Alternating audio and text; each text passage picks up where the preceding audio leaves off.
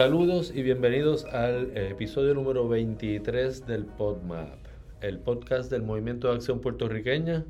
Eh, me acompaña como siempre Efraín Vázquez Vera. Saludos, saludos. Eh, y este que le habla Juan López Bausa. pues ya tú sabes, Efraín, acabamos con la regeneración. tocamos todos los puntos importantes de los 16 puntos importantes, más uno adicional que hicimos sobre la corrupción. Y ahora entonces, eh, a través de todo este proceso que hemos pasado de, este podcast, de volver a, hablar sobre estos temas, de volver a, tocar todos estos conceptos que se tocan en, el PodMap, que son en general conceptos, eh, muchos de ellos que vienen pues, de, la, de, lo que conocemos como la ciencia política, ¿verdad?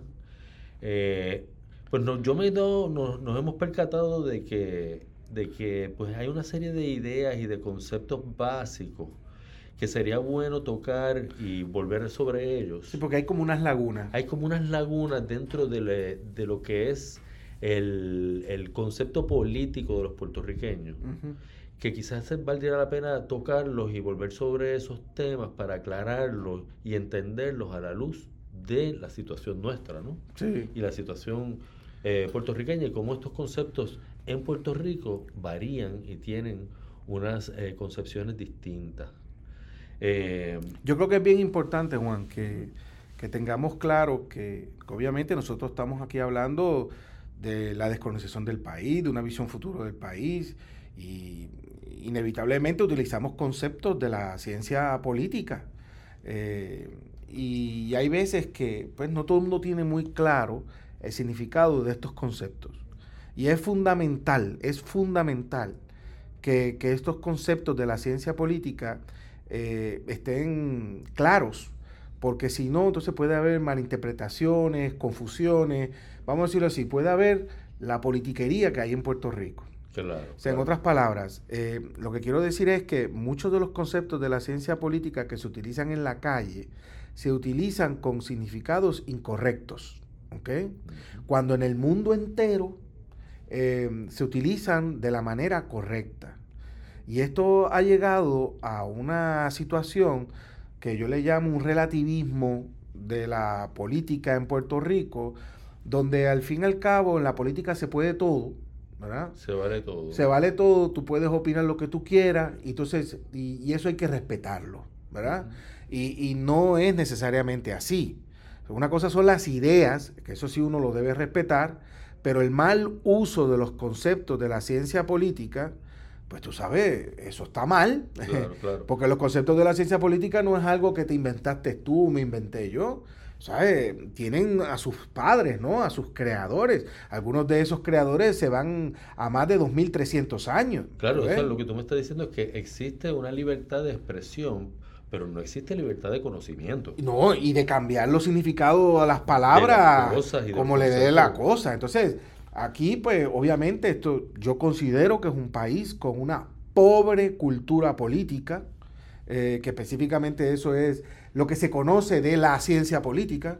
Este, nada más hay que dar una mirada por el Capitolio y en Fortaleza y otras áreas para tú darte cuenta que, que hay una pobreza enorme y, si a esto le añadimos la pobreza que hay de cultura política en el pueblo, pues obviamente es aún mayor. El problema está que los políticos dicen unos disparates de ciencia política, de conceptos de ciencia política, y el pueblo se los cree y los repite. Claro, pero, pero, entonces vamos a, vamos a empezar esta discusión eh, yendo a una de las, de, la, de las cuestiones básicas. ¿Cuál es la diferencia entre ciencia política y política? Ok. Si va a empezar por ahí, yo creo que lo primero que tenemos que decir que la palabra política se deriva de una palabra griega que se llama polis. La antigua Grecia no es la Grecia que conocemos hoy. La antigua Grecia era un conjunto de ciudades, que cada una de ellas eran independientes. Por eso es que la polis significa una ciudad-estado. O sea, es, qué sé yo, San Juan es una polis. Bueno, San Juan es una ciudad, pero, no, es, un, estado. Y ahora y después tenemos que explicar lo que significa estado para entenderlo. Pero es importante que la política, la palabra que entendamos que la palabra política se deriva de esta palabra griega que se llama polis, que quiere decir ciudad de estado. De esa misma palabra polis se derivan otras palabras, como por ejemplo policía. Que policía literalmente, ¿verdad? Quiere decir el que vela o cuida la, polis. O el político, que el político es el que atiende los asuntos de, la, polis. Dicho esto, la palabra política, la palabra contemporánea política, eh, que se deriva de la palabra polis, quiere decir el ejercicio del poder. Mira qué fácil. Si pudiéramos poner una palabra sinónima a la palabra política, sería la palabra poder. Y el poder es la capacidad de influir en los demás. Cuando digo influir, no es solamente influir en comportamiento, etcétera, es influir en su vida, en su salud, en su educación. A eso es lo que se refiere el poder. A su seguridad, si tiene trabajo o no tiene trabajo, si puede comer o no comer. Eso es influir en las personas. No solamente influyen, que inciden. Exacto. exacto. A eso es lo que se refiere el poder, ¿verdad? el, poder es lo que puede cambiar y transformar la vida de las personas. ¿ok? Y el poder, en este sentido, pues ya empiezan los problemas cuando hablamos de Puerto Rico. Porque el poder se tiene o no se tiene. ¿eh? Sí, no, se puede tener eh, a mitad el poder. O a veces. O a veces. O depende. O por ejemplo, cuando uno dice se supone, bueno, poder, para algunas cosas sí, para algunas cosas no. Cuando esa es la respuesta, es que no se tiene el poder. Sí, porque el poder es un concepto absoluto. Pero esto es bien importante llegar a esto, Juan, porque nos explica por qué es que el gobierno puertorriqueño eh, es incapaz o no puede de transformar nuestras vidas para bien. ¿Por qué? Porque no puede ejercer la política. Porque no tiene el poder. ¿Quién es el que tiene el poder en Puerto Rico? ¿Quién de verdad podría, quién es el que de verdad controla las variables que podrían cambiar nuestras vidas? Los Estados Unidos. El gobierno de los Estados Unidos. Exactamente. O sea, ¿quién tiene el poder en Puerto Rico? Estados Unidos. ¿Ve? O sea, que si nos vamos por la estricta definición de lo que significa la palabra política, en Puerto Rico no la hay. No hay política. No se hace. Que por cierto, si es así, si lo aceptamos, todo tiene sentido. Claro, ¿Tú entiendes? Porque aquí nada mejora, todo empeora. ¿Por qué? Porque no tenemos el poder. Porque tú te pones a pensar, mira, cógete a ese gran prócer puertorriqueño que hoy es gobernador, eh, Pierluisi, ¿verdad? ¿Qué poder tiene él? Y compáralo, por ejemplo, con el poder que tiene el presidente de Estados Unidos o de cualquier país latinoamericano ahí tú te das cuenta que Pierluisi pues sí puede cambiarle el nombre a una escuela pública, subir o bajar un poquito el IBU, eh, dar algún trabajo que otro por ahí asalariado. Pero ese es el poder, ¿no? Ahora, cuando tú lo comparas con... Cambiar el tránsito. Cambiar el tránsito, qué sé yo. Este, em, pero cuando tú comparas lo que estamos hablando del poder, ¿no?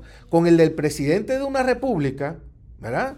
Tú dices, tiene el poder sobre las Fuerzas Armadas, política exterior, eh, economía en todo el sentido de la palabra, financiero, bancario, moneda, inmigración, aduana. O sea, son, y la lista podría seguir muy amplia. En otras palabras, e, esos presidentes sí podrían, tienen el poder, ¿por qué? Porque pueden influir, como tú bien dices, incidir en la vida de los ciudadanos. Pero Pierluisi no tiene, Pierluisi tiene poder de inmigración y aduana. Comercio exterior, moneda, banca, eh, eh, defensa, relaciones exteriores, inmigración, importantísimo.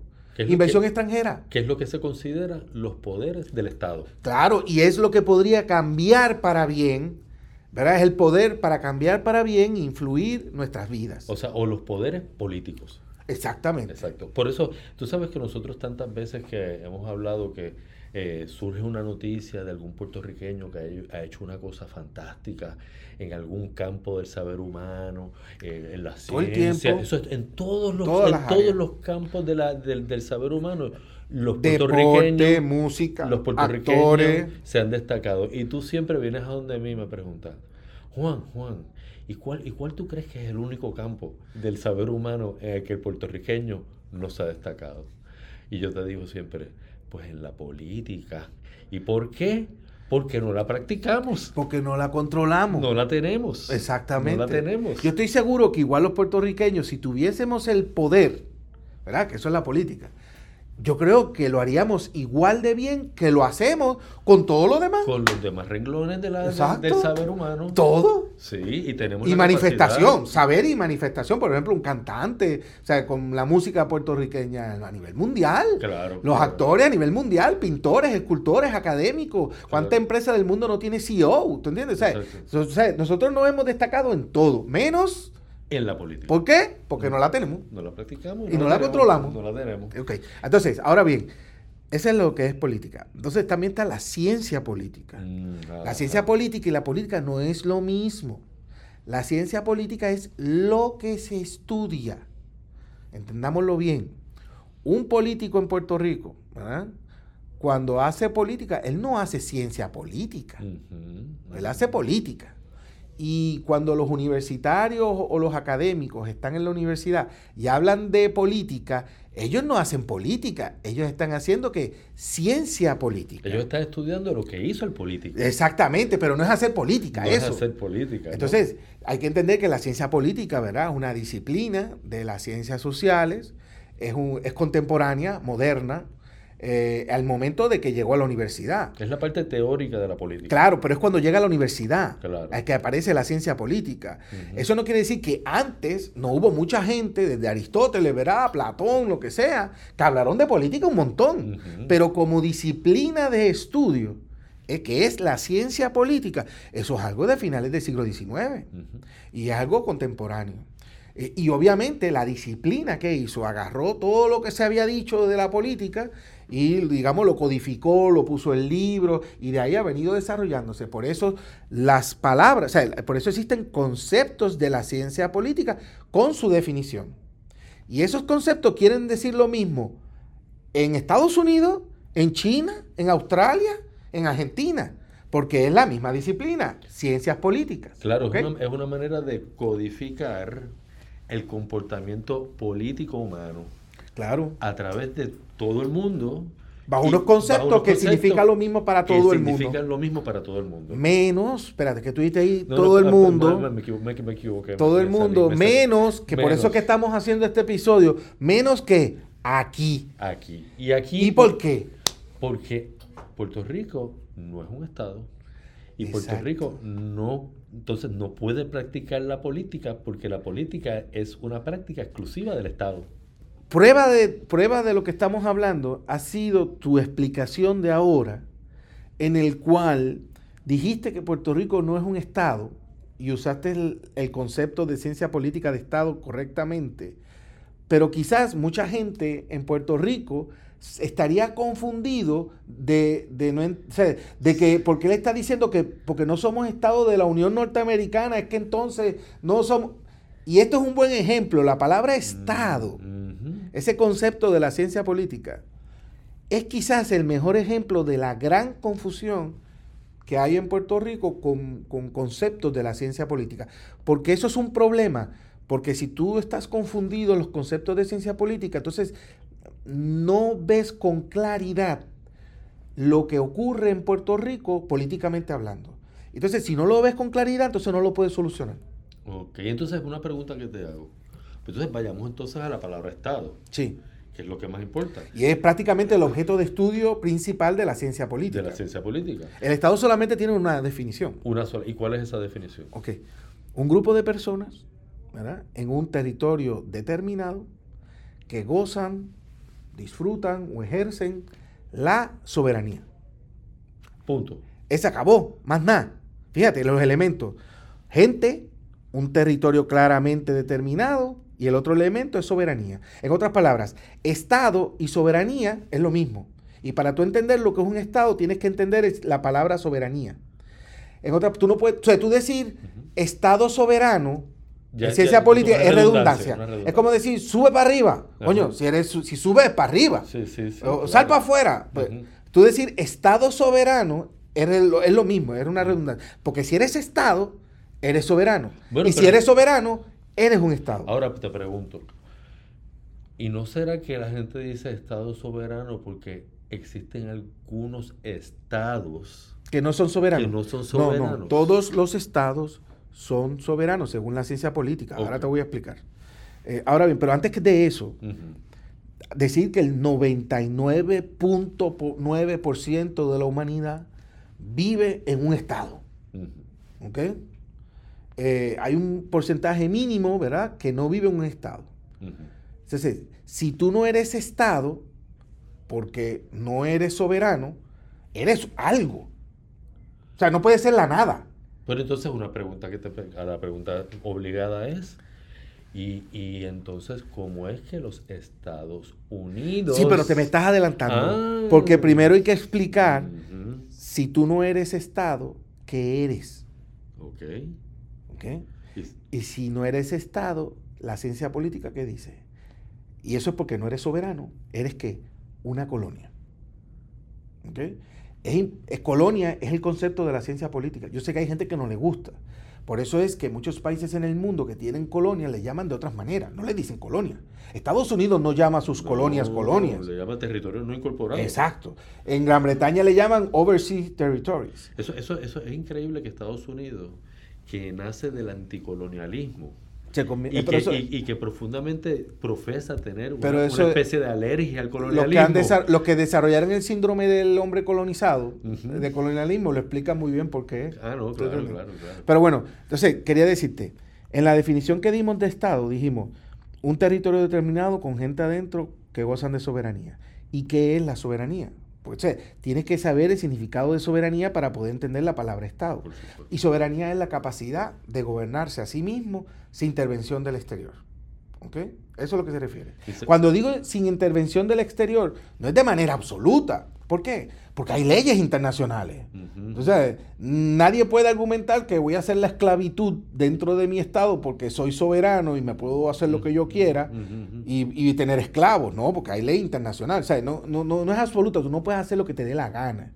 Y yo creo que el paralelismo más importante de, o el mejor paralelismo que puede para explicar lo que es soberanía es este concepto de mandar en tu casa. O sea, Tú mandas en tu casa, pues tú pintas las paredes de tu casa como tú quieras, pones el televisor aquí, el sofá aquí, y el vecino no puede venir a decirte, este, esa pared no me gustó de ese color, cámbiamelo. Si eso pasara, ¿qué tú dirías? ¿Qué te pasa a ti? Esta es mi casa, yo hago lo que yo quiera. Eso es la soberanía. Pero como dije, la soberanía no es absoluta. Puede ser tu casa, tú eres soberano en tu casa, pero eso no quiere decir que puedes poner un laboratorio de crack o de drogas allí dentro, porque la ley te lo prohíbe, ¿ves?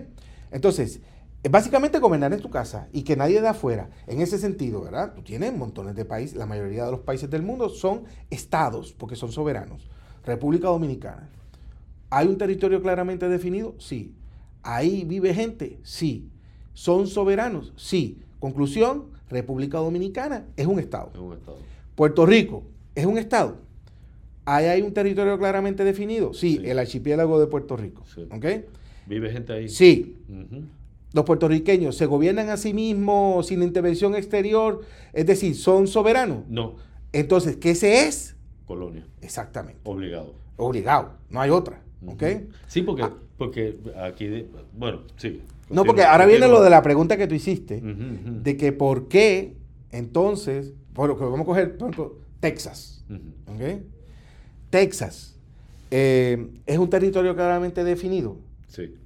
Ahí vive gente. Sí. Los tejanos, ¿verdad? Ok. Esa gente que vive ahí dentro, dentro de ese mismo territorio, se gobierna a sí mismo. Quiere decir, de afuera de ese territorio, ¿no lo mandan? No. No, porque ¿quién lo manda? El gobierno federal. Exactamente. Entonces, eso quiere decir que Texas no es un estado porque no es soberano. Entonces, en esa misma lógica, ¿es Texas una colonia? No, porque Texas es parte de un estado. Mm. No es lo mismo ser parte de algo que ser, eh, que, pertenecer a. Por ejemplo, Juan, tu brazo es parte de ti o te pertenece. No, es parte de mí. Ok. ¿Tu bolígrafo es parte de ti o te pertenece? Me pertenece. Ok. Ok. El brazo es Texas. Ok. Puerto Rico es el bolígrafo. Pues Puerto Rico es una posesión. Y por eso es que entonces nosotros somos qué? Colonia. Claro, pero entonces el caso es, porque Texas no cumpliendo ah, con los se le llama Estado. Estado. Sí, sí, sí. Se le llama Estado. Ok, eso es bien fácil.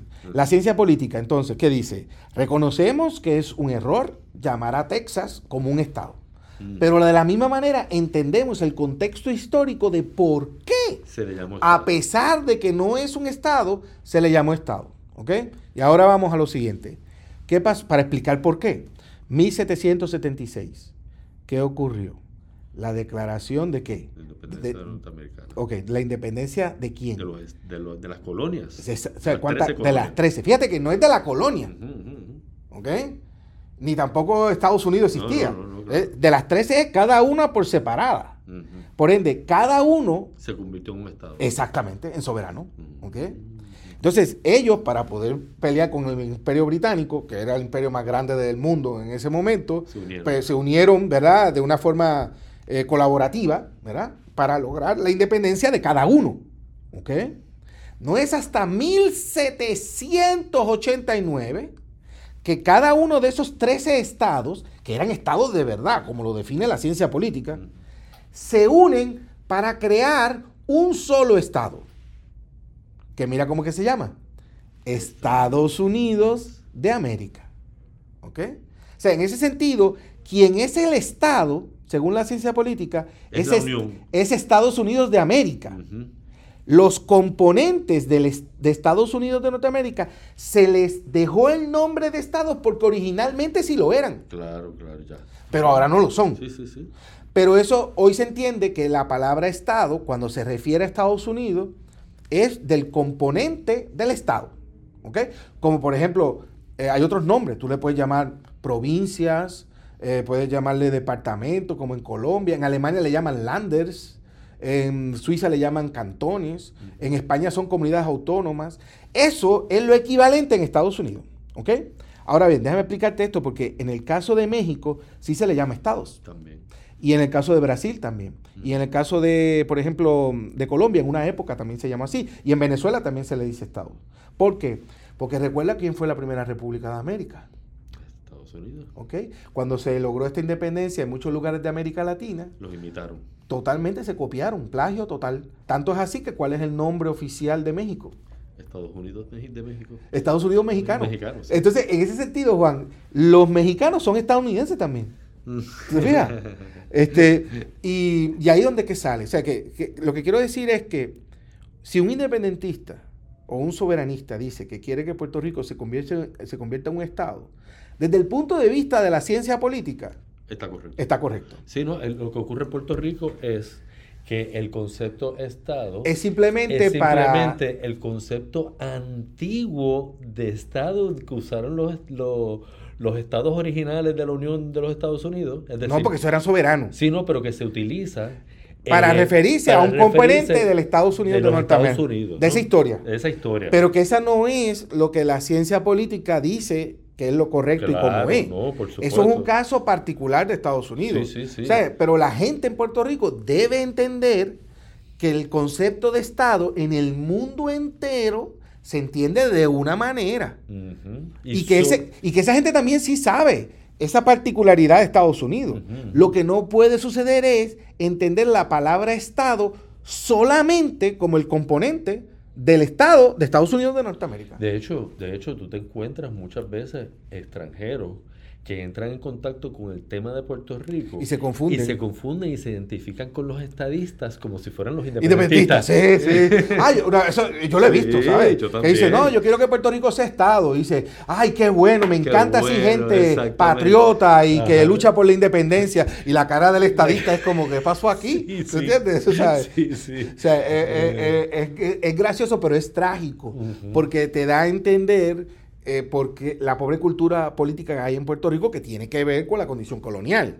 O sea, aquí no haber un debate político de verdad y no haber el poder, pues, el, pues se facilita que todos estos conceptos se confundan, ¿verdad? Claro, y tiene que ver también mucho porque el, mismo tema de Puerto Rico no tiene mucho agarre en el exterior porque pues hay esa confusión de los términos tan profunda que, el, que el hombre común de, de otro país pues no lo puede, se ¿Y, ¿Y qué tú me dices de esa gente en Puerto Rico que, por ejemplo, dice así, pero descaradamente, tú sabes, abiertamente, Puerto Rico no es una colonia? Sí, no, no, no, pero ya eso estamos hablando de enfermedades. Pero los hay, pero los hay.